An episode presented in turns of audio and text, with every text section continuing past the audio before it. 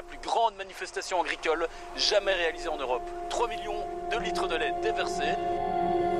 On a vu plusieurs fois à la télé euh, les agriculteurs qui versaient leur lait.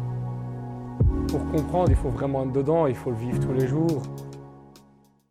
Bonjour à toutes et à tous et bienvenue dans ce troisième épisode de Milk Shock. Je m'appelle Charlotte de Condé et à travers cette série de podcasts, je vous invite à découvrir la réalité des producteurs laitiers ici en Belgique. Épisode 3 sur 3, l'agriculture est-elle une malédiction pour l'humanité?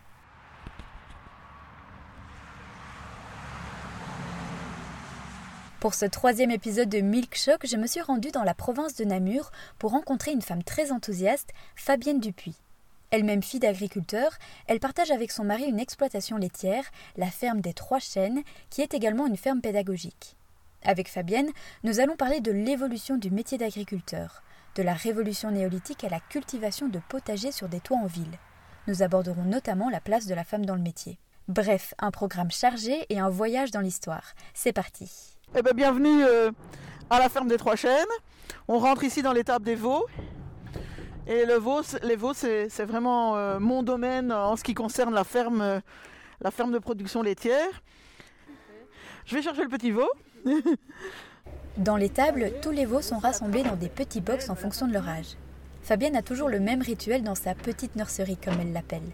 Elle apprend au veau de un jour à boire au seau, elle lui met sa médaille, elle vérifie que son nombril sèche bien, D'ailleurs, un des ateliers proposés aux enfants accueillis par la ferme pédagogique est de donner le biberon au petit veau. Alors voilà le petit veau. Il est tout petit. Il a Il a un jour. On va le séparer de sa maman. C'est un, événement un petit peu triste. Elle n'est pas trop d'accord. C'est un peu comme, euh, comme quand j'ai conduit mes enfants à l'école pour la première fois. Il faut se forger le caractère, il faut passer par là.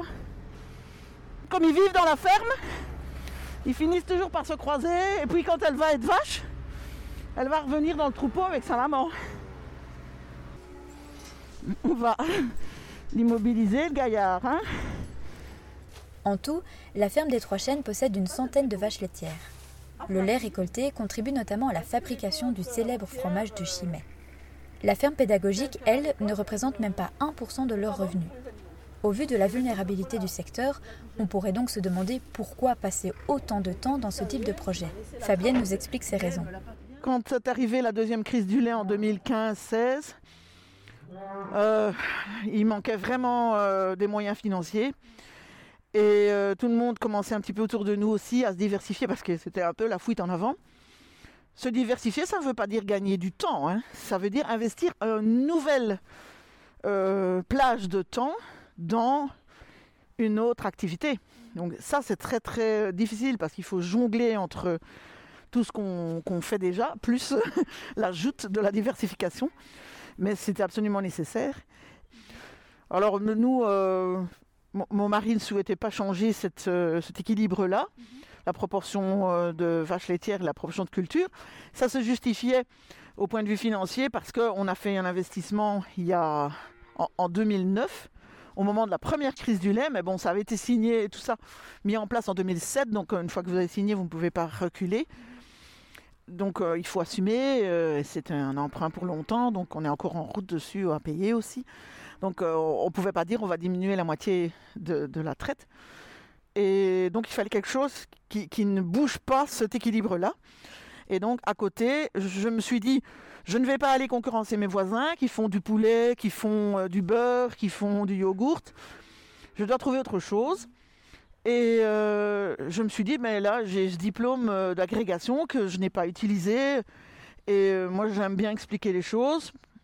Et alors, ben, je me suis lancée parce qu'un jour, il faut se décider. je tiens à l'eau. Cela fait donc à peine 4 ans que l'exploitation laitière possède un volet pédagogique.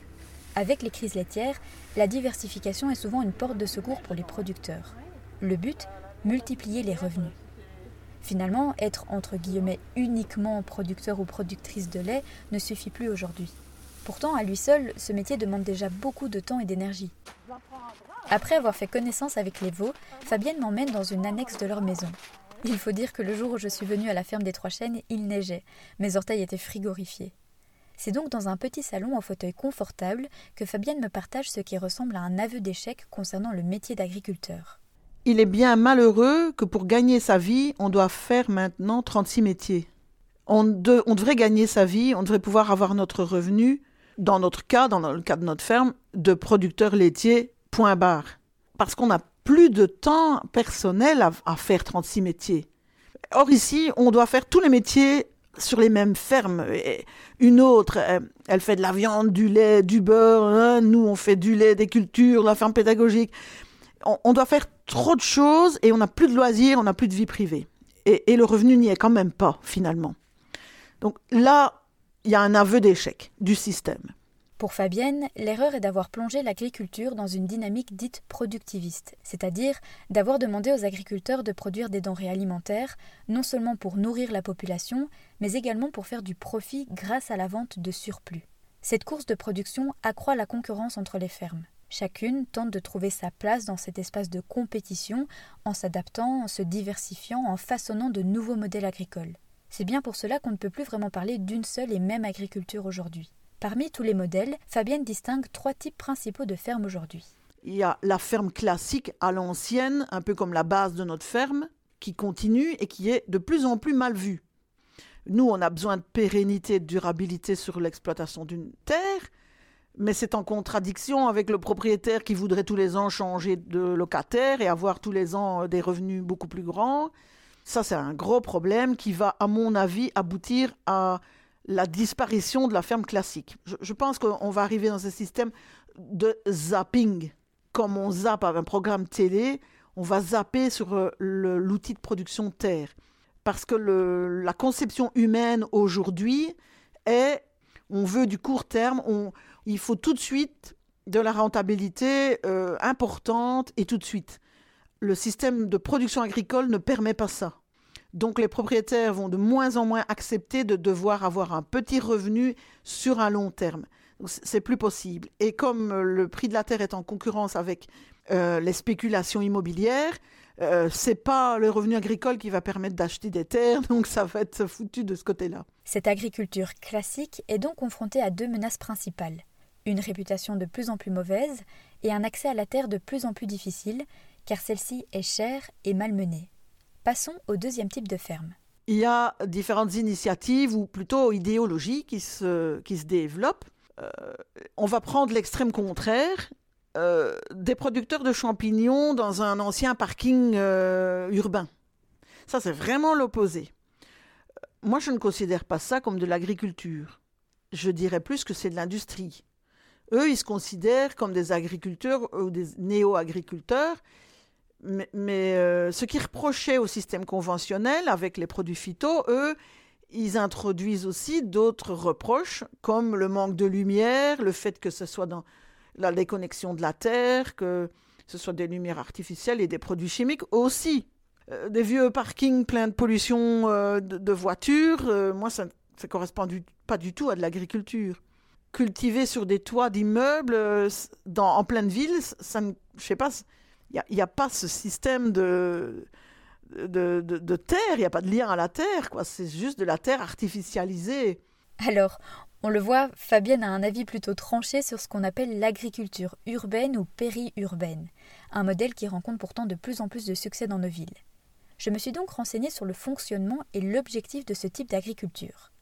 D'après ce que j'ai compris, l'objectif le plus courant de l'agriculture urbaine est l'augmentation de l'autoproduction alimentaire durable par la responsabilisation des citoyens. Elle existe sous de nombreuses formes comme des jardins communautaires, des potagers sur toit ou des fermes intérieures par exemple. Généralement, l'agriculture urbaine est multifonctionnelle. Elle est souvent accompagnée de projets d'éducation, de liens sociaux relatifs à la santé, à la culture, au patrimoine, à l'environnement. Elle peut être une initiative citoyenne ou professionnelle. Dans un souci d'équilibre, j'ai voulu confronter les critiques de Fabienne à un avis pro-agriculture urbaine. Voici donc la réponse de Sabine Solvins, attachée en économie au facilitateur Agriculture urbaine, un service d'information et d'accompagnement pour le développement des projets bruxellois en agriculture urbaine. Alors, avant d'écouter sa réponse, je précise que je n'ai pas pu la rencontrer physiquement avec les circonstances sanitaires qu'on connaît. On a donc échangé par messages vocaux et vous verrez c'est un peu particulier parce qu'elle lit un texte préalablement rédigé pour répondre à ma question. Cela n'empêche pas la franchise de ses propos. Une grande partie de l'agriculture urbaine bruxelloise professionnelle prend place en pleine terre. De par son innovation, en termes de mode de production, type de production, type d'organisation, type de système de distribution, et avec sa proximité avec la population qui permet la reconnexion des citadins avec la nature, cette agriculture urbaine offre un avenir positif pour le secteur agricole. C'est également le cas des entrepreneurs hors sol qui permettent une utilisation des espaces urbains non utilisables pour d'autres fonctions comme des caves et des toitures.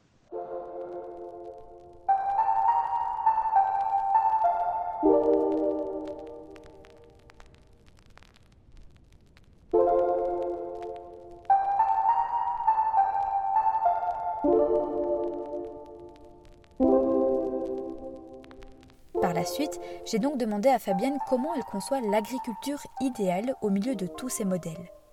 Pour elle, l'époque où chaque ferme, chaque région, voire chaque pays produisait ses propres spécialités profitait à tout le monde. Hein, des endroits où on cultivait du vin, c'était pas partout sur la terre, des endroits où on fait du fromage, des endroits où on fait des fleurs, enfin, de certains fruits. Il y a eu comme ça des compétences qui se sont développées un peu partout. Ce que l'un avait en trop, il l'échangeait euh, contre ce que les autres avaient en trop et qui n'avaient disposaient pas de la chose qu'on leur amenait. Finalement, on ne forçait personne à acheter quelque chose, mais tout le monde trouvait ailleurs ce qu'il n'avait pas chez lui. Et le commerce profitait à tout le monde. Et ça, c'est un, pour moi, c'est un juste équilibre.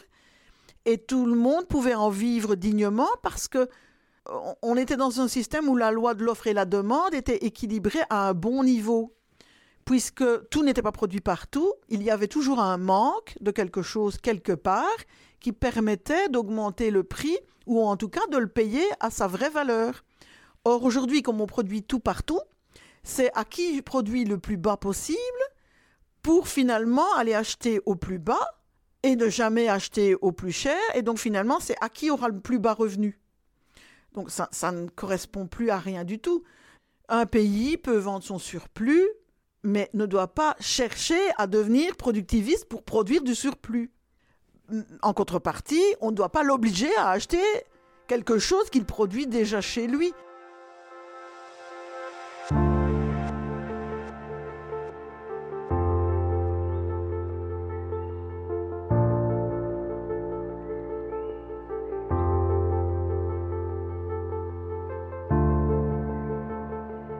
À ce stade-ci de la réflexion, il devient évident que la nuance a son importance et qu'il ne faut pas tout catégoriser et opposer.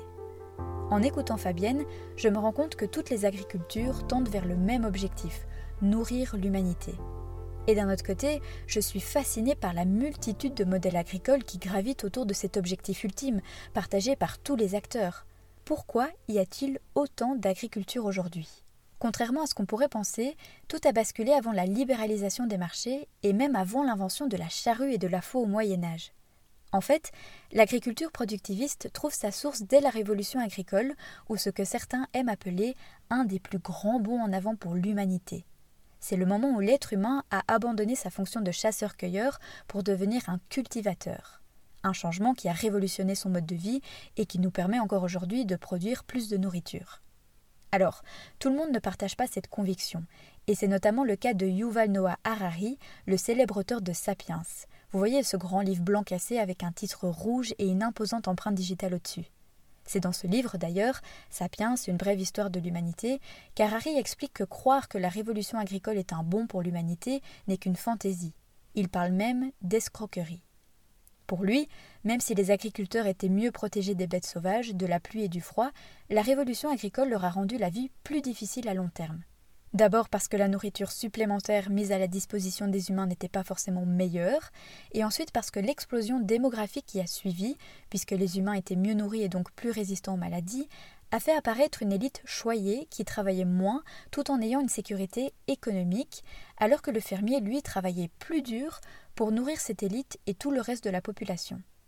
Je le cite Ce n'est pas nous qui avons domestiqué le blé, c'est lui qui nous a domestiqués. L'essence de la révolution agricole est sa faculté à maintenir plus de gens en vie dans des conditions pires. La révolution agricole fut un piège.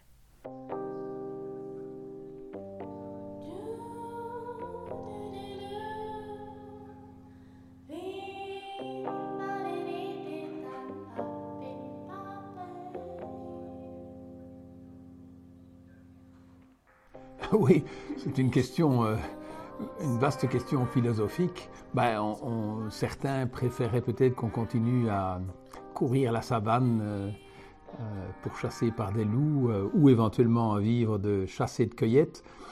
ce serait sans doute agréable pour une minorité qui vivrait en bonne santé jusqu'à l'âge d'environ 30 ans et puis qui seraient euh, malades ou mangés par euh, des prédateurs ou euh, abattus par des, des tribus rivales. mais, pour les... mais de toute façon, on serait beaucoup, beaucoup moins nombreux qu'aujourd'hui. François Cernils, ingénieur agronome et professeur à la Haute École provinciale de Hainaut-Condorcet. Donc oui, on peut voir l'agriculture sous cet angle particulièrement négatif. On peut la voir sous un angle positif, qui est que euh, si l'homme est aujourd'hui ce qu'il est, c'est entre autres grâce à sa coévolution avec des animaux domestiques, et puis plus tard sa coévolution au sein de civilisations agricoles. Et c'est comme ça qu'il arrive aujourd'hui à atteindre le niveau de prospérité, on peut dire, qu'il connaît. S'il n'y a pas de jugement de valeur à avoir, de toute façon, on ne peut pas revenir en arrière. C'est comme ça, point à la ligne. Ce qui est important, c'est de le comprendre, et, d'accepter aussi l'idée que la population humaine est ce qu'elle est. Et, tous les hommes méritent le, respect, et donc leur vie euh, euh, doit être promue comme on peut. Donc on doit, euh, je pense qu'il faut au contraire se battre pour une agriculture de plus en plus productrice. Ça ne veut pas dire qu'elle doit être de plus en plus intensive, ça veut dire qu'au total, l'écosystème, y compris sa composante agricole, doit permettre de faire vivre les gens. Je pense qu'individuellement, tous les êtres humains ont tendance à vouloir vivre un peu plus vieux. Et donc, quand on cumule toutes ces volontés de vivre plus vieux, ben, on arrive à des sociétés qui mettent en œuvre les moyens euh, de le faire. Alors, sans doute qu'il faut, à certains moments, euh, essayer de mettre des limites. Voilà. Alors, on a vu avec Fabienne qu'aujourd'hui, on ne peut plus forcément parler de l'agriculture, mais plutôt parler des agricultures. Mais laquelle est la bonne? Laquelle faut-il blâmer et laquelle faut-il féliciter? L'agriculture euh, dite familiale ou paysanne, hein, elle, a aussi ses impacts. Par contre, ce qu'on peut clairement dire, c'est que euh, une forme d'agriculture financiarisée et euh, qu'on pourrait qualifier de capitaliste, mais dans le sens de on, l'oppose à une, agriculture de type paysanne, L'agriculture de type paysanne étant celle qui développe un maximum de liens de, toutes sortes de nature avec son territoire. L'agriculture entrepreneuriale est déjà en partie détachée de, ce contexte, en ce sens qu'elle vise avant tout le développement économique de l'entreprise au-delà du tissu de relations complexes. Euh, et donc c'est une voie que prennent une partie des exploitations plus grosses dans nos régions uniquement sur base d'une comptabilité financière euh, pour satisfaire la cupidité des actionnaires. Et donc c'est plutôt que de parler d'agriculture intensive, euh, je préfère qu'à parler d'agriculture euh, entrepreneuriale et surtout d'agriculture capitaliste pour souligner le risque d'impact négatif. J'ai rapidement été interpellé par le terme entrepreneurial utilisé par François Cernils. Pour être honnête, moi, j'aurais utilisé les termes agriculture intensive. Mais pour lui, le mot intensité, quand on parle d'agriculture, doit être nuancé. Quand on parle d'intensité en agriculture, il faudrait distinguer intensif en quoi? Hein, il y a certaines, euh, certaines formes d'agriculture qui sont très intensives en travail. une grande quantité d'heures de travail sont passées pour produire des choses. C'est une agriculture très intensive, mais intensive en travail. Puis il y a des agricultures qui sont plutôt intensives en capitaux, où on, investit d'énormes capitaux, ou, de plus en plus de capitaux. Hein. on peut partir du travailler à la main avec une houe, et puis euh, on achète une charrue et un bœuf pour la tirer, et puis on achète un motoculteur, et puis on achète un tracteur, et puis on achète euh, d'énormes tracteurs euh, téléguidés par des satellites, etc. Donc là, on passe à une agriculture hyper hyper intensive en capitaux. Donc soyons prudents avec le terme hyper intensif. C'est vrai que dans pas mal de cas, l'intensivité en capitaux est couplée à l'intensité des, euh, des effets secondaires ou des effets pervers. Des effets pervers comme une forte consommation d'énergie, d'engrais ou de produits phyto qui sont parfois gaspillés et qui se retrouvent dans les nappes phréatiques. Quand on dit qu'une agriculture est intensive, ça veut surtout dire qu'on y fait jouer de façon importante l'un ou l'autre facteur. Les plus belles agricultures, pour moi, sont les agricultures les plus intensives, mais tant qu'elles ne franchissent pas la barre d'utilisation perverse ou d'utilisation non pertinente de certains intrants. Euh, mais il y a des formes d'agriculture très intensives qui sont tout à fait remarquables. Euh, donc soyons prudents avec le terme intensif. Pour lui donc, une agriculture dite intensive n'est pas forcément négative. Elle peut l'être, mais pas forcément. François Cernels m'explique que pour mesurer les effets pervers d'une exploitation, il faut plutôt observer le lien qu'entretient le producteur avec le territoire. Hein, l'agriculture paysanne est très intégrée dans son territoire et donc l'agriculteur paysan produit pour satisfaire les besoins de ses voisins relativement proches. Il a des relations étroites avec ses voisins, euh, avec, ses autres avec les autres producteurs voisins. Euh, il a une relation étroite avec les institutions de sa région, etc. L'agriculteur entrepreneur, c'est déjà un peu moins vrai, et l'agriculteur capitaliste, plus du tout. Hein, au point que dans certaines régions, ce sont des grandes entreprises capitalistes qui décident quelle culture on va mettre qui dévaste certaines zones euh, en, surexploitant de façon éhontée et impunie euh, les régions, et quand le capital naturel a été exploité, on abandonne tout et on va faire la même chose ailleurs. Ça, c'est le, summum de l'effet pervers. François Cernels me parle de l'importance des termes qu'on utilise et surtout de l'interprétation qu'on en fait. Il prend l'exemple du terme agriculteur, farmer en anglais lors d'un voyage, j'étais encore étudiant, j'ai eu l'occasion d'aller en Inde et j'avais un de mes amis m'avait donné rendez-vous, il m'avait dit on va, on va rencontrer un farmer.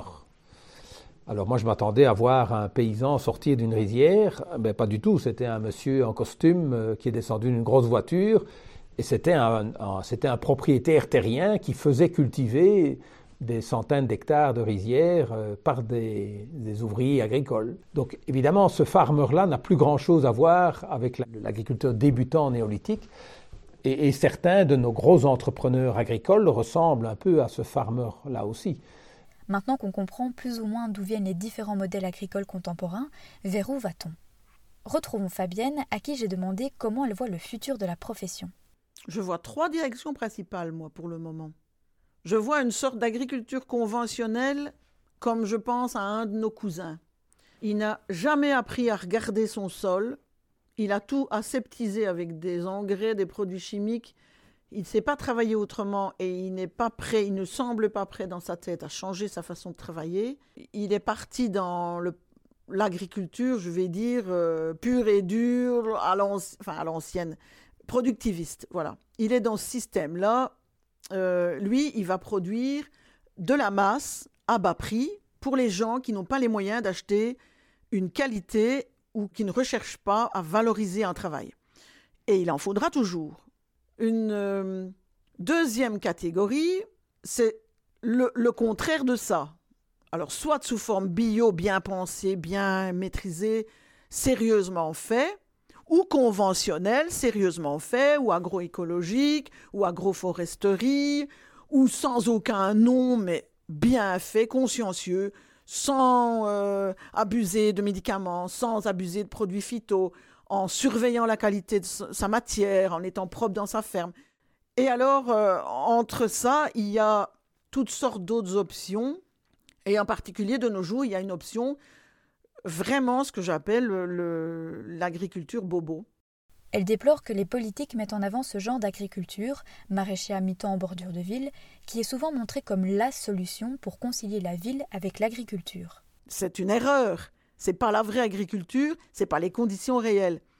Et, parfois même, même ce genre de truc se casse parfois même la figure. Ça ne correspond pas à la réalité. Prenez le même bonhomme, mettez-le tout seul, mettez-le à Beaurain, euh, essayer de lui faire faire son maraîchage dans un endroit ingrat, avec une population euh, faible densité, euh, avec des gens qui n'ont pas forcément des revenus comme dans le Béoué. Alors, essayez de le faire tenir six mois. Alors, vous verrez, c'est différent. Il y a un autre phénomène dont je voulais parler avec Fabienne, la place de la femme dans la profession agricole. Et surtout après cette petite réflexion. On aurait eu tendance à être un peu le couple classique du fermier et de la fermière, le fermier qui décide tout et la fermière qui suit, et qui finalement est presque invisible. Et euh, je, je voulais être visible. Pour le dire franchement, euh, les hommes, ils sont tous un petit peu machos. Hein. Dans une analyse de l'ONG Entraide et Fraternité, on apprend que les agricultrices en Europe représentent plus de 35% de la main-d'œuvre agricole européenne. Un chiffre qui augmente car de plus en plus de femmes s'investissent dans la profession agricole, la pénibilité au travail étant réduite avec les nouvelles technologies. Parmi ces 35%, seulement une femme sur 20 est enregistrée en tant que chef d'exploitation.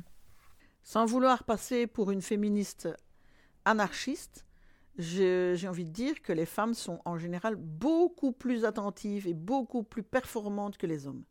Euh, elles vont bien dissocier le superflu de l'important. Elles, vont être beaucoup plus directes dans leur analyse. Je, le vois dans plein d'endroits, dans plein de situations. J'ai envie de dire, les femmes sont beaucoup plus sérieuses au travail que les hommes et elles ratent moins ce qu'elles font, elles ont une conscience professionnelle beaucoup plus importante. Mais dans une ferme comme la nôtre, moi, je n'imagine pas une seule seconde que mon mari accepte que je prenne les décisions importantes toute seule. C'est impensable dans notre génération, ni même dans aller interroger les élèves à l'école agricole de Ciney, vous n'en aurez pas 10% qui accepteront l'idée. Le vieux créneau euh, du garçon style macho et qui veut être le chef avec son gros tracteur, ça existe vraiment toujours. On a eu des stagiaires et c'est catastrophique, vraiment. Et alors, on, a l'autre côté avec euh, des femmes qui ont l'ambition, qui ont la volonté, mais qui n'ont aucun savoir-faire. Une ferme. Alors que ce soit un homme ou une femme à la tête de la ferme, on s'en fout. Au début, les gens vont rire parce que, ouais, la ferme, la femme là, la petite femme là, la petite femme. Mais si la petite femme s'en sort, mais tout le monde va être euh, euh, admiratif. Hein Fabienne pointe ici l'une des principales difficultés pour les femmes agricultrices. Elles sont intégrées dans le milieu en tant que chefs d'entreprise uniquement si elles réussissent dans leur exploitation. Lors d'une conférence organisée en ligne par l'ONG Rouge et Vert en janvier, une productrice explique, je cite, qu'il faut en faire des caisses pour être reconnue. Geneviève Ligny, présidente de l'Union des agricultrices wallonnes, nous explique l'évolution du rôle de la femme dans la profession. Au niveau euh, historique, euh, l'évolution du rôle de la femme, évidemment, si on retourne euh, au siècle passé, la femme, elle a pris son essor, enfin l'agricultrice a pris son essor déjà au niveau de la, par rapport à la guerre 14-18, on a vu que les hommes avaient été donc étaient à la guerre et c'est elle qui a pris en charge toute la, production de l'agriculture et c'est là que les femmes se sont réveillées en se disant, ah ben oui, euh, moi j'ai pu assumer ce rôle à la fois masculin de pouvoir euh, contribuer à amener au quotidien la nourriture euh, dans la société. Et je pense que là, ça a été la première façon des femmes de s'ouvrir à la production et aussi de dire, ben voilà, j'existe, je suis là et je suis capable de le faire. Pour Geneviève Ligny, la place de la femme dans l'avenir de l'agriculture est importante, voire même essentielle.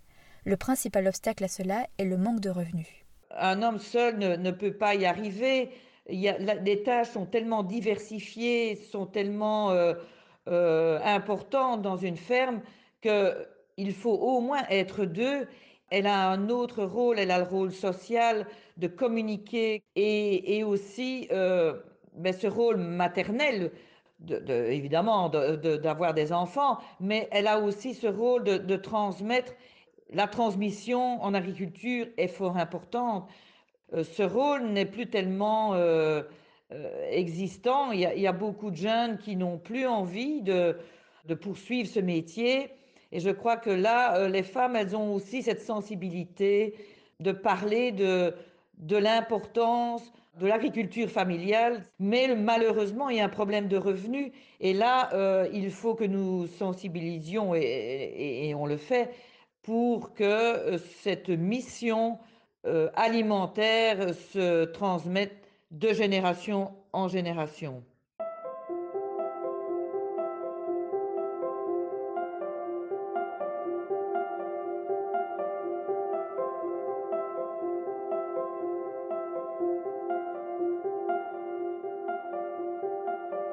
À travers les siècles, les pratiques agricoles se transmettent de génération en génération, se façonnent avec les crises, s'adaptent aux nouveaux acteurs du secteur.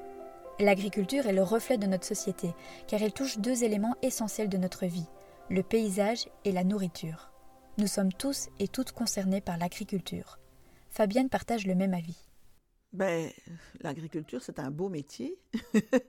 et on est tous un petit peu agriculteurs en réalité même quand on n'est pas, on n'exerce pas le métier de fermier. Autrefois, chez les, hommes préhistoriques, ils étaient tous des agriculteurs. On est tous descendants d'agriculteurs. Et l'agriculture en tant que profession, elle a été utile pour permettre aux autres qui n'étaient pas agriculteurs de pouvoir se cultiver, se scolariser, organiser la société, avoir des loisirs. Sinon, on, en serait encore à devoir tous aller chasser et aller cueillir ou, cultiver. Donc l'agriculture nous permet d'avoir une vie sociale. Donc c'est un métier qu'il faut sauvegarder, qu'il faut valoriser, qu'il faut respecter. Sinon ça tombe à l'eau cette histoire-là.